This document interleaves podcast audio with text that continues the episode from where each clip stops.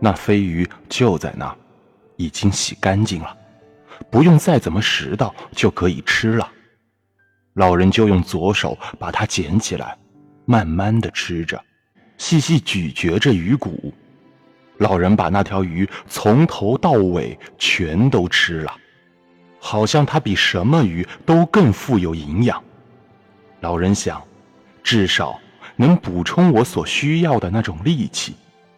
我现在已经做到了我所能做到的一切，就等着鱼打起转来，我们就可以交锋了。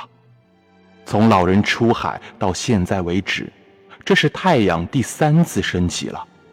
这个时候，鱼打起转来了。老人根据钓绳的斜度，还判断不出鱼在打转，为时尚早。他只是感觉到钓绳上的拉力微微减少了一些，就开始用右手轻轻向里拉，钓绳像往常那样绷紧了，但是拉到快崩断的时候，却渐渐的可以回收了。他把钓绳从肩膀上卸下来，动手平稳而和缓地收回钓绳。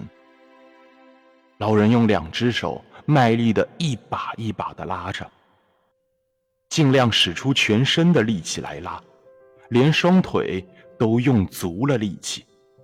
他一把把的拉着，两条老迈的腿和肩膀跟着转动。